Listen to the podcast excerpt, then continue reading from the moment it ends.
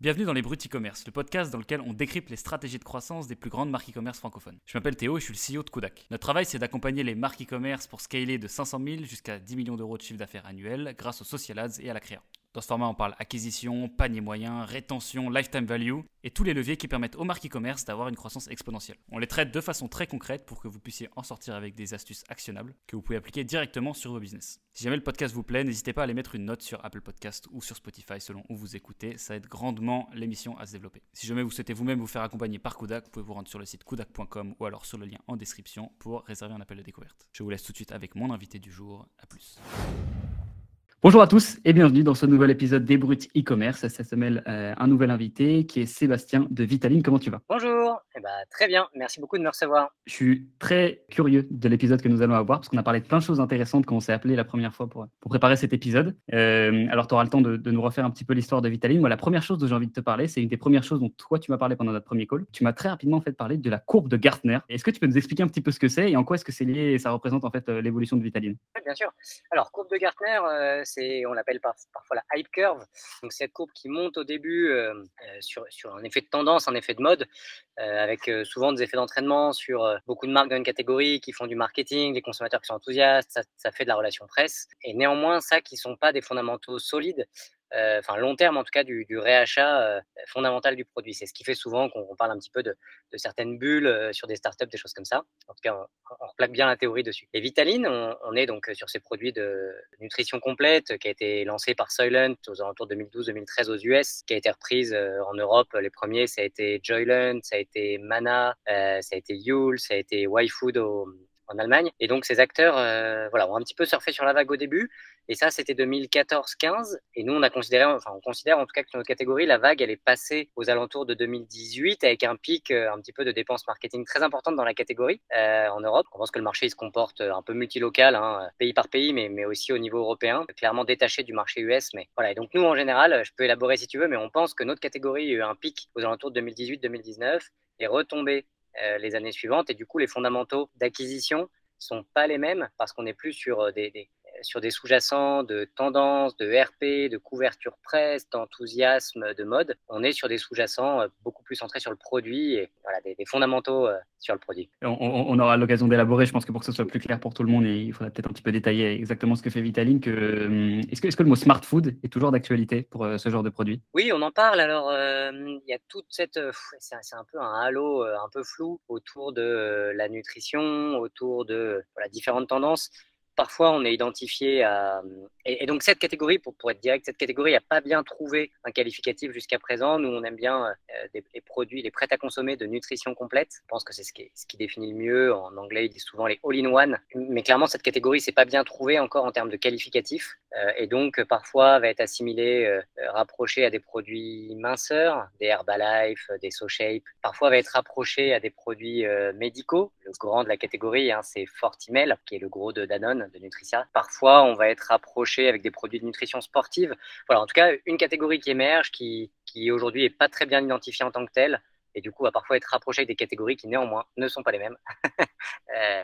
Et vous, du coup, Vitaline, sur cette catégorie-là, vous vous positionnez comment par rapport aux acteurs que tu nous as mentionnés? Et j'imagine, il bah, faut, faut, adresser l'éléphant enfin, dans la pièce. Je pense qu'une marque a une énorme notoriété sur ce segment-là, c'est évidemment Feed. Vous êtes situé comment par rapport à ces acteurs? Oui, alors nous, en général, on, on, est parti assez tard. On est parti en 2016 et notre approche, c'était, euh, tous les deux, on était un peu euh, férus de nutrition, mais comme des amateurs avertis qui parfois cherchent à creuser un petit peu pour acheter des bons produits. Et on était assez déçus de ce qu'on trouvait en Europe en général. Et donc notre approche, c'était de dire mince, mais il n'y a pas un acteur qui fait des produits de bonne qualité, enfin, en tout cas de très bonne qualité. On pense qu'il y a de la marge parce qu'on voit ces produits qui vont être sur un price point autour de 2-3 euros par euh, dose repas, à peu près 500-600 calories. Et on se dit mince, mais pour 2-3 euros par dose repas, en fait, même si on faisait x2 sur le prix, on pense qu'il y a beaucoup de personnes qui seraient prêtes à payer 5 ou 6 euros pour un produit de, meilleure qualité. Donc c'était le point de départ. Quand on tire un petit peu le fil, du coup, on, le, positionnement est évident. C'est un espèce de Apple de la catégorie, un espèce de Dyson de la catégorie qui peut se détacher un petit peu du, cœur de marché avec des produits très comparables. Et lui, justement, cet acteur avec des produits euh, très différenciés par leur qualité, possiblement assez différenciés par le prix aussi, euh, mais du coup qui se distinguent par la qualité et euh, une certaine. Ça va décliner sur une performance technique, ça va, décliner sur du goût, ça va décliner sur des sourcings d'ingrédients. Voilà, en tout cas, c'est ça notre positionnement. Et aujourd'hui, je pense qu'on est relativement bien reconnu comme l'acteur de qualité en Europe. On a à peu près notre part de marché. Je pense, on estime qu'on a à peu près 5% de part de marché en Europe. Il y a un acteur qui a fait beaucoup parler de lui effectivement en France, mais on pense qu'il y a un énorme décalage entre la couverture presse qu'ils ont eue et, les succès business qu'ils ont pas significativement pas bien, enfin, c'est pas à moi de le dire, mais ils ont des déconvenues business euh, extrêmement importantes. En tout cas, on préfère être à notre place qu'à la leur. Voilà, donc la, France, c'est un marché un peu particulier hein, avec cet acteur Fit qui a beaucoup de bad buzz autour de lui, beaucoup de. Bon, c'est pas à moi de, le dire, hein, mais il y, a, beaucoup. Euh, est-ce que c'est des menaces, des intimidations, des, divers procès euh, Il y, a, beaucoup, beaucoup, beaucoup de, de casseroles qui traînent derrière. On laisse les, différents acteurs jouer leur rôle. Euh, nous, on essaie d'être, de, de pas trop euh, rentrer dans, ces problématiques et de, se détacher de ça, d'essayer d'être clean, de pas rentrer dans, cette espèce de combat de bout dans lequel, euh, en particulier, il a essayé de nous entraîner. Voilà, en, essayant d'être simplement un acteur de qualité qui fournit des bons produits et, et qui construit une marque sur le long terme là-dessus. Les autres acteurs en Europe, ça se passe très très différemment les autres acteurs en Europe, c'est un, marché qui est relativement clean, relativement usuel euh, pour des startups, un peu un marché de bisounours pour le coup, euh, comme on le dit, euh, usuel. Et donc sur le reste de l'Europe, ça se passe de manière très différente. On a une compétitivité qui est une concurrence qui est relativement saine, contrairement à cet acteur en particulier avec une concurrence très malsaine. Mais voilà, donc on essaye de ne pas rentrer dans ce combat de bout. On essaye d'avoir une approche qui est long-termiste, où on se focus sur la qualité produit. C'est vrai que dès le démarrage, pour revenir un petit peu sur cette, courbe de Gartner, c'est quand tu dis que vous êtes lancé, donc la date à 2014. Moi, je me souviens que le moment où j'ai vraiment beaucoup, beaucoup commencé à voir passer cette catégorie-là en particulier, donc dans les pubs Facebook, c'était autour 2015-2016. J'en voyais vraiment partout, partout. Vous avez du coup, si je comprends bien, employé une stratégie totalement différente de celle qu'employait Feed, à savoir, euh, on, va, va pas acheter tous nos investissements, aller lever plein d'argent et, tout mettre dans tout mettre dans Facebook. ça a été quoi votre, euh, enfin la carte que vous avez jouée versus euh, ce qui se passait sur le marché à ce moment-là? Ouais. alors nous, notre approche, c'était de dire, en fait, on a deux visions de la catégorie. Une vision qui dit premier achat, première appropriation de la catégorie, et une vision qui dit OK, une fois que le consommateur s'est approprié cette catégorie, ce type de produit, après, il va peut-être aller comparer entre marques. Donc, et ce qu'on pense, c'est que c'est plutôt des marques euh, de, cœur de gamme, potentiellement pas très chères, euh, avec beaucoup d'acquisitions qui vont probablement faire l'évangélisation, euh, des volumes marketing très importants hein, dans, les, dans les périodes 2016, 17, 18 en Europe, il y a eu 100, euh, 150 millions d'euros marketing dépensés par nos différents concurrents. Bon, nous, sur la, sur totale euh, durée de vie de Vitaline, on, a peut-être dépensé 100 000 euros de marketing, enfin de marketing d'acquisition. En tout cas, on, s'est largement détaché de ça. On a fait quelques sondages, mais rien de plus. Donc notre stratégie, c'était un, de laisser des concurrents plus cœur de gamme faire l'évangélisation, et deux, nous distinguer sur des produits de qualité en, comment dire, en, en faisant confiance aux consommateurs, en faisant confiance à, la qualité produit, pour que des consommateurs qui vont chercher des produits de meilleure qualité aillent, une fois qu'ils se sont appropriés ces produits, faire la comparaison et potentiellement venir chez nous. donc concrètement, on a toujours été très très en retrait concernant les coûts d'acquisition. nous, les chiffres qu'on a vu circuler sur des decks, hein, je pense qu'on divise quasiment par 5 nos coûts d'acquisition par rapport à nos concurrents directs. La question que vous se poser, bon, avant de rentrer dans le, dans le détail de quel vecteur de croissance vous avez employé, si jamais, si jamais c'était pas la pub qui était un petit peu, voilà, le, truc sur lequel se sont jetés tous les concurrents. Est-ce qu'on est qu'on peut resituer un petit peu Vitaline déjà en termes de taille de boîte actuellement? Vous faites combien de, de chiffre d'affaires? Vous êtes combien? Et comment ça se passe? Alors aujourd'hui, bon, on communique pas sur, sur euh, le détail de notre chiffre d'affaires, mais on fait un petit peu moins d'un million. On communique pas sur le détail puisqu'il y a beaucoup de bullshit qui est, qui est raconté sur mm. le secteur. Nous, on estime que euh, il y a notamment nos grands concurrents français qui multiplient à peu près par 5 les, chiffres qu'ils diffusent. Et donc, on veut faire attention à pas trop euh, fixer des chiffres alors que beaucoup de concurrents disent des choses qui nous paraissent euh, aberrantes. Et on aimerait bien ne pas rentrer dans le bullshit. donc, on diffuse pas le détail, mais en gros, un peu moins d'un million de CA. Aujourd'hui, ah, c'est toujours un petit peu détaché ces boîtes-là. On a une équipe parisienne qui fait le marketing, qui, qui s'occupe surtout du marketing, où on est 6 et on a un centre de, on a un site où on fait la R&D, la production, qui est à Grenoble, où on est une petite vingtaine, qui sont des équipes relativement détachées, euh, parce que c'était problématique euh, qu'on traite de manière euh, relativement silotée, même si c'est triste. Voilà, à ce que ce soit des, lieux distincts. Ça prend nos stades de développement. Et voilà, aujourd'hui, en organique, on est rentable. on l'a presque toujours été. On a une petite phase. alors, Covid, on a un petit peu saigné du cash, comme un peu tout le monde sur une catégorie. Notre catégorie a beaucoup souffert. On a un petit peu souffert aussi en 2018-19, pendant une période où il y avait un cash burn pas possible dans la catégorie. C'est un peu la croissance aussi pour pas se laisser déclasser, mais on est toujours resté rentable ou quasi rentable. Voilà, donc aujourd'hui, rentable, on fait à peu près 20%, peut-être un peu plus cette année, mais un peu plus de 20% de croissance organique. C'est notre, approche et du coup une, une approche relativement moyen-long terme. On pense qu'il y a beaucoup de concurrents qui tiendront pas à leur niveau de dépense. C'est intéressant parce que le combat, quand tu nous, le décris, enfin je sais pas, j'utilise le mot combat, mais peut-être que c'est pas forcément ça. C'est plutôt un, genre de David contre Goliath, c'est-à-dire qu'en face j'ai des gens qui, envoient des, millions en publicité et vous vous êtes en fait avec l'équipe, vous regardez tout ça et vous dites ok maintenant faut qu'on arrive nous à tirer notre épingle du jeu, à trouver d'autres façons de croître, euh, et parce que vous n'étiez pas non plus dans une, position attentiste en mode ok on va attendre que ça passe et, peut-être qu'un jour on va pouvoir croître derrière. comment est-ce que vous, réagissez et comment est-ce que vous réfléchissez sur ces sujets? Je suis intéressé d'avoir déjà la progression de la réflexion depuis le moment où les investissements ont commencé à affluer, période dont tu nous parlais. Et, ça a donné lieu à quoi en fait, comme, comme stratégie cette croissance? Alors en fait, je pense que ça s'est fait en deux étapes. La première étape, ça a été lié à notre positionnement. En fait, à être en gros à peu près deux fois plus cher que le cœur de gamme sur notre catégorie, des produits de bonne qualité mais à peu près deux fois plus cher. On pense qu'on n'est pas un produit de primo accédant sur notre catégorie. Quelqu'un qui va tester ces produits, tester l'usage, on pense qu'on va en récupérer très très peu en premier achat. Et, que néanmoins, notre place légitime, c'est de récupérer des, clients, qui, des consommateurs qui ont déjà essayé sur la catégorie, ils sont relativement convaincus par l'usage et se disent, bon, j'ai fait un test, je suis convaincu par l'usage, maintenant je vais peut-être y investir un peu plus d'argent, un peu plus de temps, je vais creuser un peu sur les différences entre les marques, qu'est-ce qui fait qu'une marque va me dire qu'elle est bonne en nutrition par rapport à une autre, c'est quoi leurs arguments, voilà, investir plus de temps et d'argent. Dès le début, on s'est dit, ok, il y a vraiment deux étapes dans cette maturation de consommateur. Étape 1, usage de ces produits. Étape 2, comparaison sur la catégorie. Donc par rapport à ça, on s'est toujours dit, on ne cherche pas à faire de la primo-acquisition, sur la catégorie. ça amène assez directement à pas se lancer dans la course à l'échalote, si je peux l'appeler comme ça, euh, sur l'acquisition. Et, donc c'était assez rigolo parce qu'on avait des discussions très très tôt avec des investisseurs. On a essayé de rester au contact avec le marché, même si on a on n'en a pas fait de, de lever. On a fait une petite friends and family, mais relativement petite. On est resté en contact et très très tôt on a eu cette discussion. On disait bon écoutez nous on pense qu'on est en plein début de hype curve. On vous le dit, on pense que notre catégorie euh, tiendra pas sur ces montants, qu'il va y avoir une sélection naturelle. Euh, nous ce qu'on vous vend c'est d'être parmi ceux qui survivent dans la sélection naturelle qui va s'opérer dans 2-3 ans. Du coup c'est assez rigolo parce qu'on a des investisseurs qui nous disaient ah, bah c'est super, vous avez peut-être raison, on pense que votre approche n'est pas débile, mais en fait, dans ce cas-là, on ne discute pas tout de suite d'investir parce que dans ce cas-là, nous, on veut investir au creux de la courbe. Et donc, dans ce cas-là, on se voit euh, quand le marché est retombé et est-ce que c'est dans deux ans, trois ans, quatre ans. Et puis, comme ça, on constatera si vous avez eu raison ou tort. C'est rigolo parce qu'aujourd'hui, on a plein d'investisseurs qui viennent nous voir et disent Ah, c'est quand même pas mal. En fait, euh, peut-être qu'il y a quatre ans, vous aviez raison. Et donc, en fait, maintenant, euh, qu'est-ce qu'on peut faire ensemble? Un, petit côté, tout vient à point, qui sait attendre. c'est ça. exactement. Et donc, aujourd'hui, on, relativement satisfait de notre, notre position. Puis ça, nous donne un peu de ça nous donne de la crédibilité. Hein. Concrètement, des personnes à qui on disait ça il y a 4 ans, 5 ans, ils nous disent ah bah en fait euh, c'est assez courageux parce que vous avez accepté de, euh, bah, prendre une approche plus long terme, de pas euh, vendre des choses que vous n'arriverez pas à tenir et de dire des mauvaises nouvelles assez tôt en fait.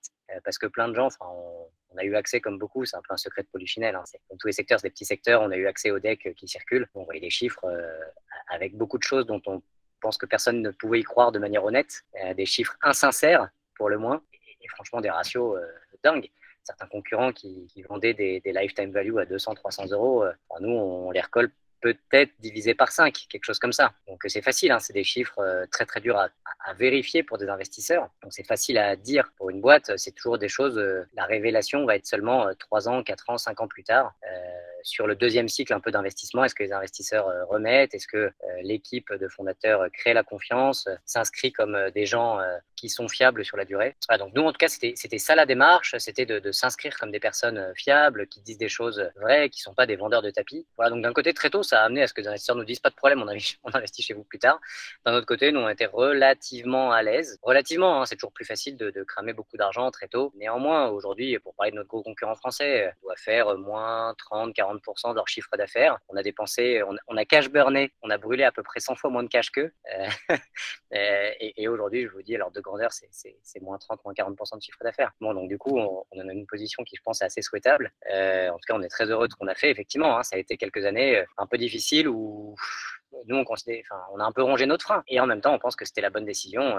Aujourd'hui, comment on justifie d'avoir cramé autant de cash? Pour un résultat euh, aussi faible C'est la montagne qui accouche une souris en fait. On a essayé d'ouvrir les yeux, d'être lucide, euh, de pas croire à, des belles histoires euh, fantaisistes, à essayer de se raccrocher aux chiffres. Dans notre cas, c'est la position qu'on a essayé de prendre et en fait, c'est à ça que ça mène. Notre approche, c'était lucidité, lucidité, lucidité, même si ça fait pas plaisir. Parce qu'on aurait préféré, comme d'autres, se jeter dans une espèce de course à échalote hyper dépensière, avoir des grosses équipes, des budgets marketing pas possibles. Et on est en plein dans les, dans les vanity metrics. Hein. en tout cas, c'était notre approche. Tu penses que c'est quoi le plafond euh, que c'est manger en fait la catégorie de manière générale, puisque enfin, bon, si pour l'instant vous avez raison, hein, ça a suivi la courbe de la hype, donc très très dynamique au début, euh, et ensuite du coup grosse redescente. Pourquoi est-ce qu'il y a eu un plafond et ça n'a pas continué à monter? Et c'est quoi la différence que toi tu as identifié, parce que vous avez su l'identifier vous cette hype entre un marché en hypercroissance et un marché sur lequel il y a de la hype Ouais, alors c'est ça, c'est la question à un million, euh, et, il y a évidemment beaucoup d'appréciation, beaucoup de qualitatif dedans. Donc bon, un petit disclaimer, sans prétendre que les réponses sont faciles et qu'on les avait dès le début. Euh, franchement, on a serré les fesses pendant très longtemps et en se disant putain, j'espère qu'on a eu raison, j'espère qu'on va pas se faire complètement euh, défoncer par nos concurrents qui sont en train eux d'avancer très très vite. Parce que c'est l'énorme risque hein, quand on a tout le monde qui se lance, c'est de se faire complètement déclasser. donc franchement, on a eu très très peur pendant un bout de temps. Cela étant dit,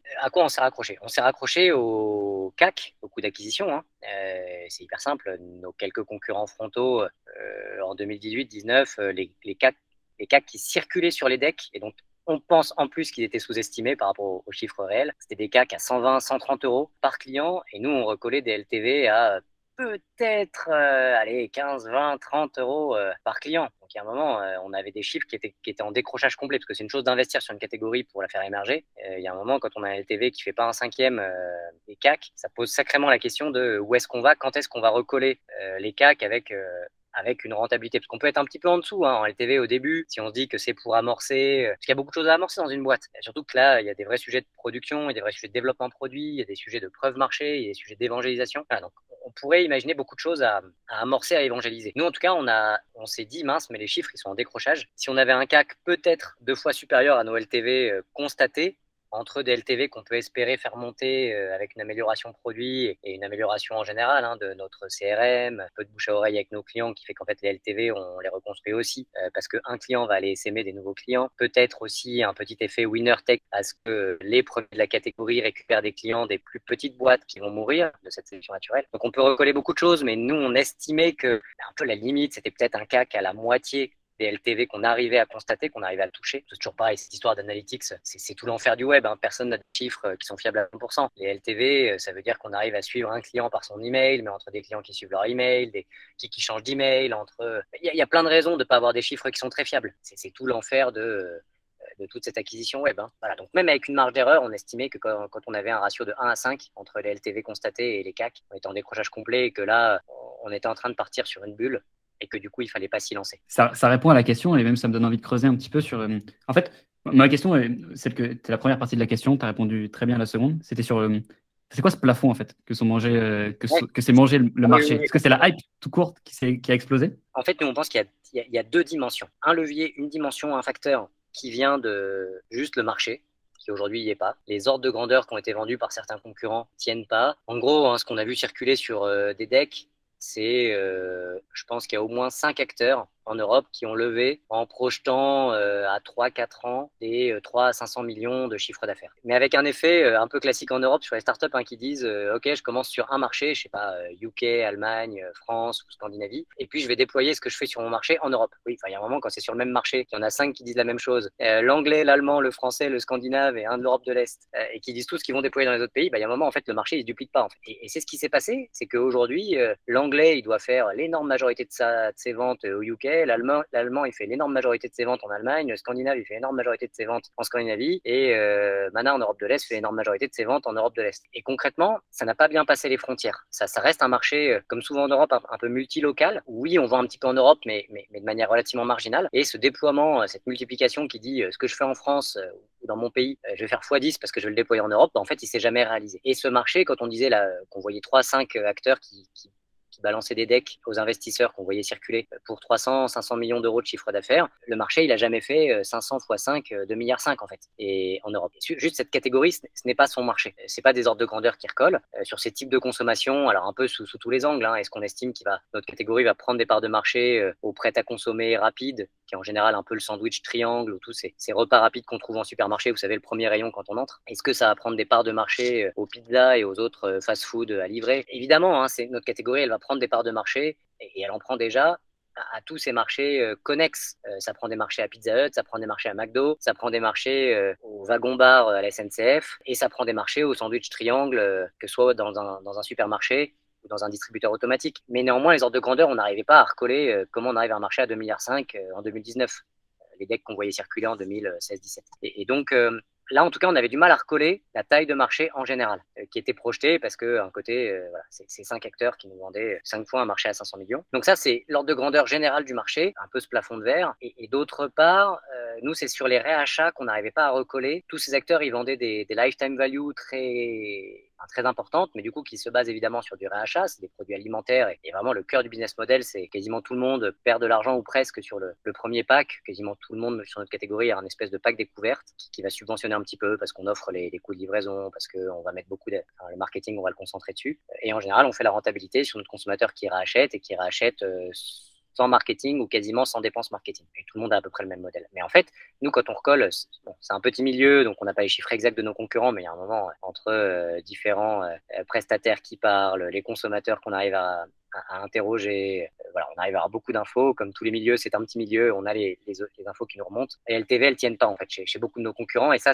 on pense que c'est lié à la maturité produit pour le coup. Euh, on pense que ce qui a été vendu comme des produits euh, bons au goût, excellents en nutrition, pas chers, prêts à consommer, ben, en fait, c'est pas vrai.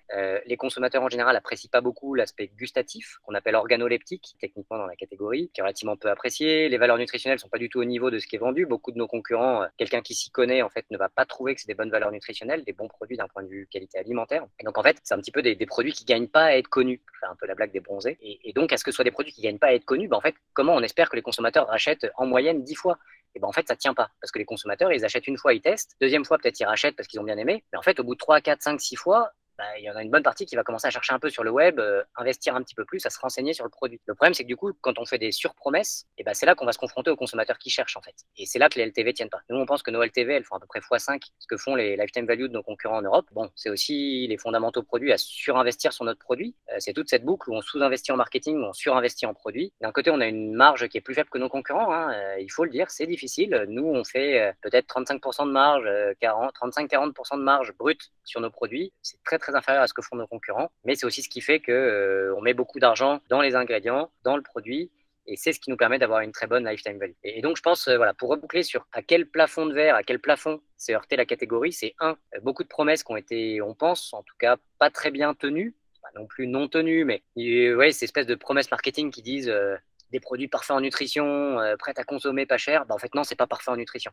c'est pas trop mal, c'est probablement mieux qu'un sandwich, mais c'est franchement discutable. Et euh, des consommateurs qui rachètent pas tant que ça parce qu'en fait, gustativement, ça tient pas bien non plus. Les ordres de grandeur de marché, les usages qui sont pas bien, inscrits. Donc, un, plafond de verre sur euh, le marché qui se développe, mais doucement. Euh, on pense qu'il prend 20-30% par an, mais quand même, il part de bas. En fait, c'est des usages relativement nouveaux. Et d'autre part, les produits qui n'étaient pas, alors là, c'est du bon vieux développement produit, hein, qui n'était pas à la hauteur des promesses. Super intéressant. J'aimerais euh, creuser un petit peu plus sur un sujet dont tu nous as parlé au début, qui était la concurrence. À la fois, en fait, vous avez du coup la, concurrence en Europe et la concurrence en France. Tu as vu quoi comme différence en fait entre la façon dont le marché a été adressé en domestique et, euh, et versus l'Europe?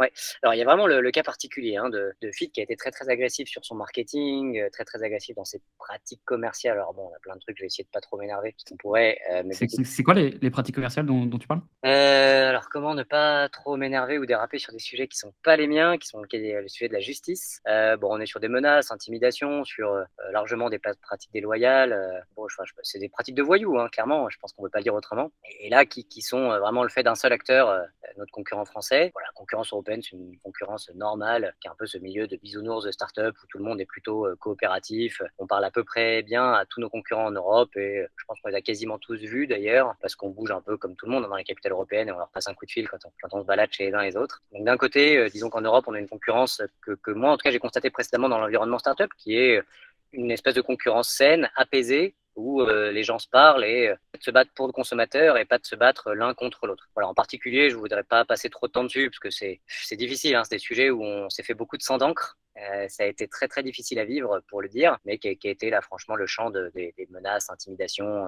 et, pratiques commerciales qu'on ne pensait pas possible en France dans les années 2020. voilà.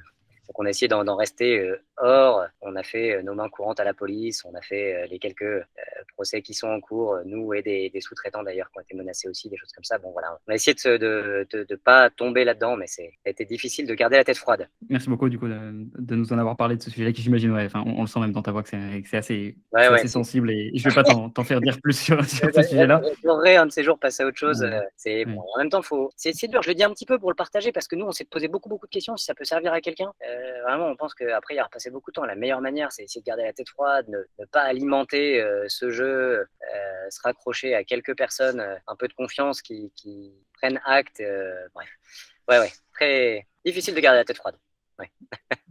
Du coup, sur tout ce qui va se passer post, euh, donc sur, à partir de cette année 2022, donc toutes les années qui, qui, arrivent et qui sont devant vous, c'est quoi la formule de croissance en fait simplement de, de Vitaling Comment vous avez prévu de, continuer à grossir avec ce marché qui est redescendu et qui bah, normalement remonte en fait après? En fait, il y a plusieurs dimensions. Alors nous déjà, on a toujours fait de la croissance aussi parce qu'on n'est pas rentré dans ce schéma de. On a eu un, gros bas hein, pendant le Covid, mais du coup, ça n'a pas rebouclé sur une décroissance euh, sur l'année complète. Voilà un petit peu ce détail de comment, comment on découpe. On a eu des baisses par mois, mais en fait, année par année, on a, on a grossi. Aussi parce qu'on a fait beaucoup de, comme on a fait beaucoup de réachats consommateurs, euh, nous, on a toujours été très peu acquisition web et beaucoup euh, bouche à oreille, rachat consommateur. En fait, on a toujours tenu nos croissances parce qu'on s'est toujours appuyé sur ce levier qui est très, on appelle intrinsèque, consommateur, intrinsèque produit, et qui se base pas beaucoup sur cette acquisition web, qui elle a vraiment, c'est elle qui a explosé. En fait, je touche du bois, j'espère qu'on va continuer à bien tenir, mais on pense qu'on n'a pas grand chose à changer, en fait, que nos fondamentaux qu'on a construits sont plutôt bons. Et on pense qu'on tient 20-30, ouais, on espère tenir 20-30% de croissance par an euh, sur ces fondamentaux pendant quelques années à venir encore. Euh, et en croissance organique, rentable, euh, parce que ce qui a explosé, c'est cette acquisition web entre les coûts d'acquisition qui ont beaucoup monté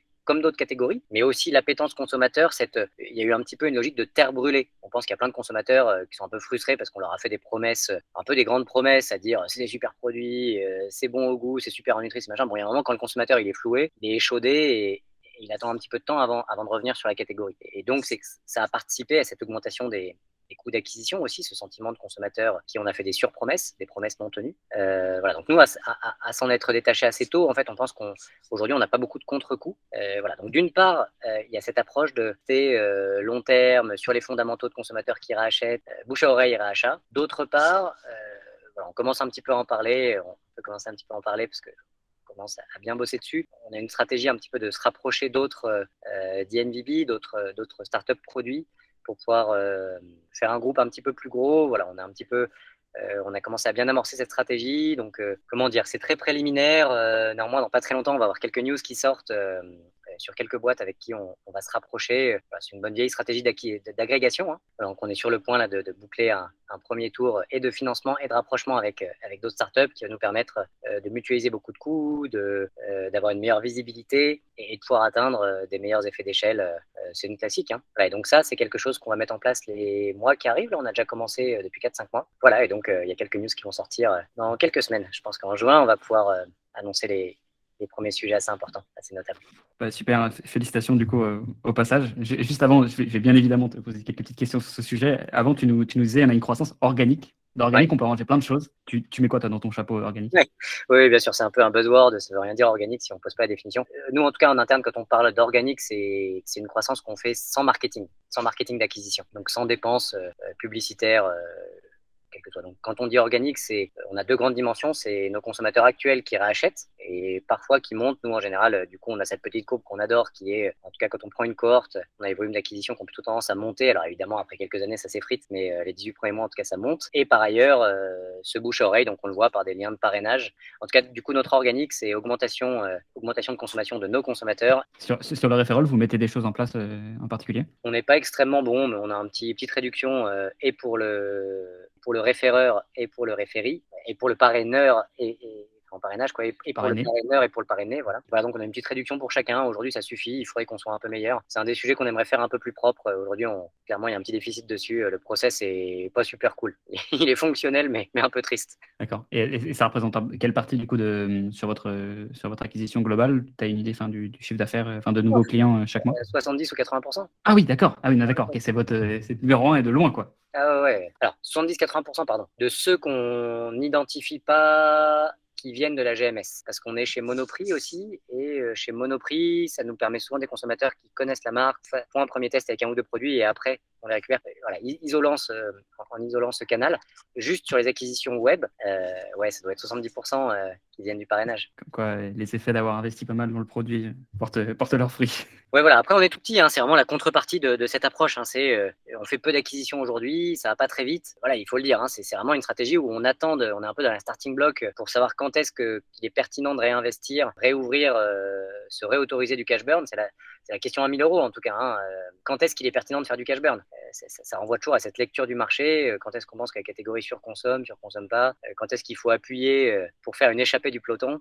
Qui est une bonne vieille une bonne vieille étude stratégique, ça, renvoie à cette question de, lecture du marché. Pour, du coup, revenir sur le sujet juste avant, qui est celui du rapprochement avec d'autres acteurs, qui est en fait à la fois, donc si je comprends bien, une levée de fonds et du coup aussi en même temps une fusion avec, avec d'autres acteurs. C'est quoi les principaux intérêts pour vous de faire ça et, et pourquoi est-ce que ça arrivait maintenant dans votre réflexion? On a commencé à beaucoup en parler, ça fait un bail on a dû commencer à en parler sérieusement en 2019. Après, il y a eu toute cette phase Covid où ça a été un cauchemar sur euh, les approvisionnements, les livraisons, toute la chaîne logistique. Ça a été un bazar pas possible, euh, clairement, comme d'autres, hein, mais on a eu une bonne phase euh, où l'enjeu c'était de survivre pendant le Covid. Après, on a été très pris par notre déploiement chez Monoprix courant 2021. Et donc, d'un côté, ça fait longtemps qu'on l'a sacrément en tête comme un des enjeux stratégiques. D'un autre côté, on n'a pas eu le temps de le faire jusqu'à maintenant. Et aujourd'hui, pourquoi ça déclenche? Parce que la boîte, elle est bien stabilisée. On pense qu'on peut y investir le temps, qu'on peut y investir le temps sans mettre à risque euh, Vitaline. Parce que ça prend du temps à mettre en place. Hein. C'est un effet de levier, donc c'est facile à dire, c'est long à mettre en place correctement, euh, c'est très chronophage.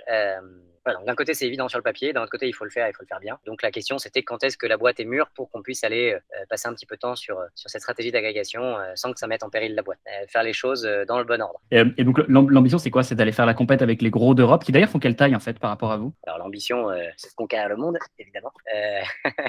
un monde à conquérir c'est la base. Non, ce qu'on pense, c'est que en fait aujourd'hui les DNVB sont très très mûrs. C'est un secteur qui a passé, là aussi, une hype curve en général hein, sur ces DNVB, donc Digital Native Vertical Brand, et toute cette phase un peu de startup Shopify, startup produit, qui a, beaucoup beaucoup euh, démarré euh, dans la période 2014, 15, 16. Et aujourd'hui, on arrive un peu en fin de cycle où beaucoup de ces boîtes euh, sont un peu entre deux eaux. D'un côté, on réussit à bien euh, trouver un marché, euh, trouver des consommateurs stables. D'un autre côté, quand on fait entre 500 000 et 2 millions d'euros de chiffre d'affaires, c'est pas forcément, comment dire, une super situation pour les, fondateurs, cofondateurs, qui se retrouvent euh, souvent à faire des gros volumes horaires pour pas sortir beaucoup de rentabilité. Et, donc, il y a un petit côté coincé au milieu du pont, sur une stratégie un peu intermédiaire. Très dur de tenir une boîte produit. Hein. Encore une fois, c'est pas une boîte software, donc souvent, quand on fait un million de CA, c'est pas un million de marge, pas du tout, du tout. Surtout quand il y a des effets d'échelle, il y a beaucoup de ces boîtes qui, qui sortent très très peu de marge il y a beaucoup de, cofondateurs sur, les DNVB qui ne se payent pas ou très peu. Ce qu'on pense, c'est qu'il y a beaucoup, beaucoup de, ces entreprises, de ces DNVB qui gagneraient à se rapprocher d'une structure plus grosse pour pouvoir mutualiser alors beaucoup de choses, hein, que ce soit leur marketing digital, mutualiser des aspects techniques euh, pour gérer euh, leur présence sur le web, que ce soit mutualiser euh, des approvisionnements de la supply chain, que ce soit mutualiser des fonctions administratives et financières. Et un énorme sujet, on pense que c'est aussi permettre à des équipes dans un environnement qui est plus large. Humainement, je pense que beaucoup de ces boîtes euh, ont un petit effet d'isolement à être euh, quelques-uns dans un bureau, euh, sur une petite boîte où on a un peu du mal à trouver une croissance qui est très très importante et du coup un effet de fatigue. On pense qu'il y a beaucoup de choses qui tiennent quand on a un groupe qui est humainement intéressant, où au quotidien, on se lève, on retrouve 5, 10, 15 personnes comme nous qui développent d'autres marques. au quotidien, on peut partager vraiment à la machine à café hein, des problématiques communes, mettre en commun des sujets qu'on développe. Il y a vraiment un sujet de développement personnel, développement humain c'est extrêmement important. Et on pense qu'aujourd'hui, l'écosystème a beaucoup besoin de ça. Il y a beaucoup de, ces DNVB qui sont relativement isolés.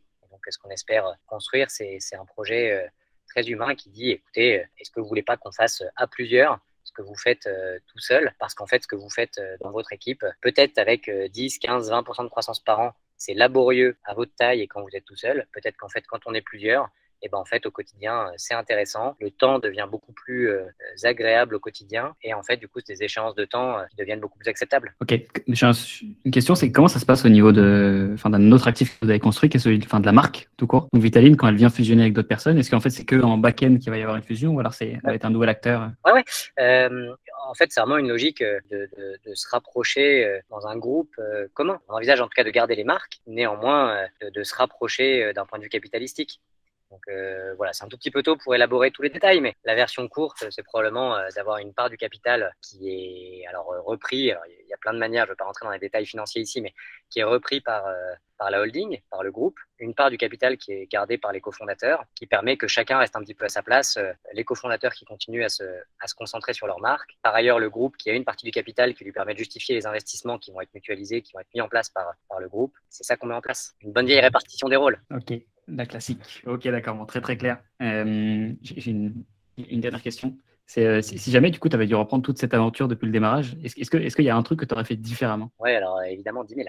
Euh, donc la question c'est euh, laquelle? Il y a vraiment une question à un million hein, sur, euh, sur cette hype curve, au risque de ne pas être bisounours de dire que tout va bien, qu'on a fait tout ce qu'il faut. Je pense que cette hype curve, même si on a vu très très tôt que notre catégorie était trop dépensière et tiendrait pas sur les courbes de croissance qu'elle vend, on a un petit peu espéré que ça aille plus vite que ce que c'est allé. Si rétrospectivement, si je pouvais parler à l'équipe de 2016 qui commence Vitaline, je sais pas si on partirait pas un peu plus tard. C'est quand même plus confortable de partir au, bas de la hype curve au moment où la sélection naturel euh, s'opère, où euh, il y a beaucoup d'acteurs qui, sont un peu en fin de cycle. Si on devait commencer maintenant, je me demande si ce serait pas un peu plus confortable. Euh, bon, c'est difficile à dire, hein, parce que ça veut dire avaler une sacrée pilule quand même. On y a passé un sacré temps de vie. D'un côté, je pense qu'on a fait à ce qu'il faut, de pas se lancer dans la course à l'échalote. D'un autre côté, du coup, on a fait un peu la traversée du désert quand même. Ça a été cinq ans pas forcément très facile, beaucoup de boulot, et ça va pas très très vite. Au risque de pas faire cette un peu ce, retour bisounours que beaucoup font dans l'environnement startup. Hein. Je, préfère avoir un discours plus réaliste. Je suis un peu circonspect parfois de, la déformation. Mhm. Mais voilà, personnellement, je pense que si c'était à refaire, je pense que probablement je relancerais euh, cinq ans plus tard. ok, je, merci beaucoup pour, toutes ces choses-là. Je suis super content d'avoir pu discuter de toutes ces, tous ces sujets qui sont un peu différents en fait, de ceux qu'on aborde d'habitude dans le podcast, à savoir un peu des réflexions plus macro sur tu vois, la stratégie, la maturité d'un marché, la concurrence, etc. Donc merci beaucoup. je vais te poser la, la, toute dernière question de ce podcast qui est pour le coup euh, classique. Euh, je suis en train de réfléchir. Est-ce que je t'en avais parlé avant, mais bon, je te laisserai le temps qu'il faut pour réfléchir. C'est est-ce qu'il y a une autre DNVB euh, dont tu admires toi les stratégies de croissance. Ah, alors ouais, il y, en, a plein. Allez, je pense que je vais renvoyer la balle à des gens que j'aime bien. J'aime bien ce qu'ils font chez 900 Care. Et alors c'est une des nombreuses euh, stratégies de croissance, hein, mais il s'appuie sur euh, beaucoup de RP, sur euh, cette tendance assez forte sur les sans plastique. Alors bon, nous, du coup on fait partie de ceux qui ont des packaging en plastique, c'est un énorme sujet parce que en fait le plastique finalement c'est vrai que ça se voit, enfin c'est pas très bien sur les images sur Facebook ou Instagram, mais en fait comparé à d'autres alternatives, il y a quand même beaucoup de critères sur lesquels c'est mieux. Enfin bon c'est un long sujet, mais en tout cas je trouve que 900 Care avance bien, c'est une belle boîte, c'est gens très bien, voilà ils construisent une belle boîte en tout cas c'est vraiment pas mal ce qu'ils font. Je suis ravi, je vais pouvoir rediriger nos auditeurs vers l'épisode que j'ai fait avec Émeric Grange, du coup, l'un des fondateurs, euh, qui est un, un, super épisode. On a beaucoup parlé de branding. Merci beaucoup, Sébastien, euh, d'avoir passé cette heure avec moi. C'était un plaisir, super intéressant, comme je te le disais. Je le répète, hein, de toute façon, je radote un peu, mais, mais merci beaucoup. Je vais te laisser le mot de la fin et, dire où est-ce qu'on peut te retrouver et retrouver Vitaline. Ensuite, on va pouvoir se quitter euh, tranquillou. Bah, merci beaucoup. Donc, les produits Vitaline, on les retrouve sur vitaline.fr, qui est notre premier canal de vente, et on est aussi présent chez Monoprix, donc pas 100%, mais sur une bonne partie des Monoprix en Ile-de-France. Aujourd'hui, on est en train de déployer, mais Monoprix en Ile-de-France. Merci beaucoup. écoutez, on va se quitter tranquillement. Je vais dire au revoir à nos auditeurs et leur donner rendez-vous la semaine prochaine pour un nouvel épisode du podcast. Merci beaucoup, Sébastien. C'est moi.